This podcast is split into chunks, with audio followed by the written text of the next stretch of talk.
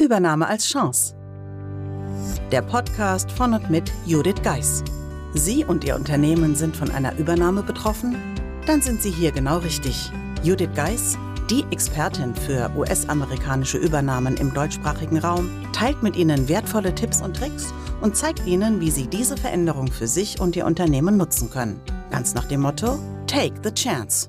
Hallo und herzlich willkommen zur heutigen Episode des Übernahme als Chance Podcasts. In der vergangenen Episode habe ich Ihnen die Übernahmebibliothek vorgestellt. Nachdem jetzt doch ein paar Rückfragen gekommen sind, habe ich mich entschlossen, ein bisschen einen Blick hinter die Kulissen der Übernahmeformel zu geben. Und in dem Zuge möchte ich direkt auch auf eine Veröffentlichung von mir in dem Vivo Management Blog aufmerksam machen. Denn auch das gibt es für die Mitglieder der Übernahmebibliothek, nämlich der Zugriff zu all meinen Veröffentlichungen, die ich im Rahmen US-amerikanische Übernahme gemacht habe, wo sie dann ganz schnell mit einem Klick dann sich in das Thema vertiefen können. Und heute soll es darum gehen, deutsch-amerikanische Freundschaft. Schnell und schnell vorbei.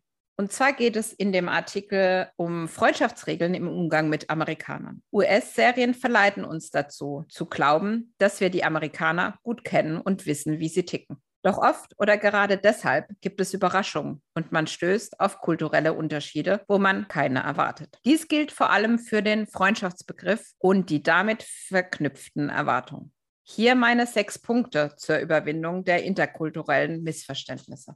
Honey ist einfach nur nett. Auf Deutsche mögen manche Amerikaner distanzlos erscheinen. So kann es in Amerika durchaus vorkommen, dass die Kassiererin im Supermarkt oder der Kellner im Restaurant sie auf einmal mit Honey anspricht. Diese vermeintliche Vertraulichkeit sollten Sie jedoch nicht überbewerten. Vor allem in den Südstaaten ist diese Anrede gang und gäbe und sie ist einfach nur freundlich gemeint, aber keinesfalls als Anmache gedacht.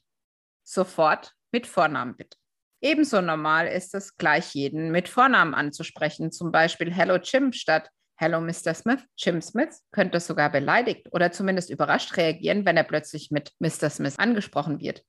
Was für uns Deutsche nur höflich ist, wirkt auf einen Amerikaner sehr gestelzt und viel zu formell. Friend and Buddy geht ganz schnell.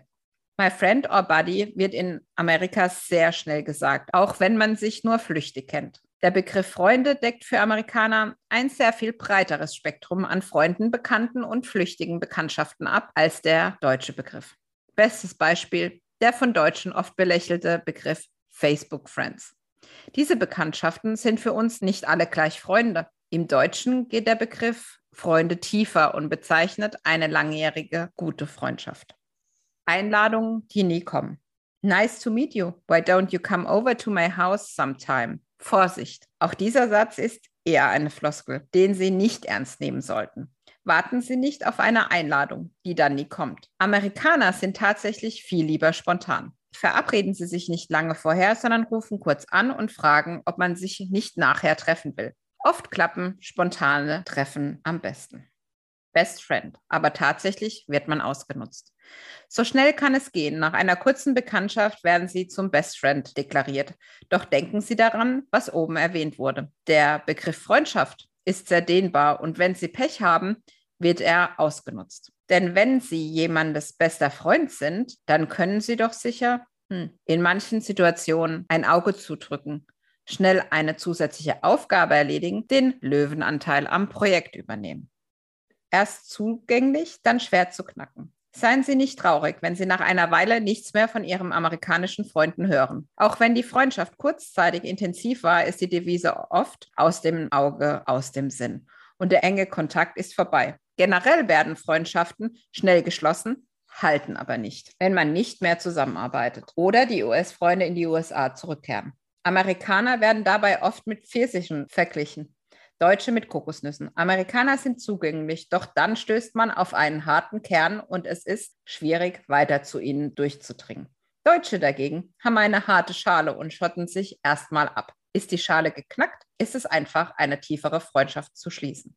So, das war mein kürzlich erschienener Artikel im Wirtschaftsmanagement-Blog und hier auch an der Stelle einen herzlichen Dank an Claudia Tödmann, die mir ermöglicht hat, erneut etwas zu veröffentlichen. Ja, Das und auch viele weitere Veröffentlichungen, ich kann sie eigentlich fast schon gar nicht mehr erzählen, finden Sie in der Übernahmebibliothek. Und wie Sie sich anmelden können, das finden Sie natürlich wie immer in den Shownotes. Ich freue mich, Sie in der Übernahmebibliothek willkommen zu heißen. Jetzt einen schönen Tag und natürlich freue ich mich, wenn Sie nächste Woche wieder einschalten. Buchen Sie jetzt ein Mentoring mit Judith Geis. Egal ob als Mitarbeiter, Führungskraft oder Team. In einem individuell auf Sie zugeschnittenen Mentoring erhalten Sie wertvolle Tipps und Hinweise, wie Sie sicher durch die Zeiten der Veränderung kommen. Schauen Sie vorbei auf thebridge-online.com/mentoring. Den Link finden Sie auch in den Show Notes.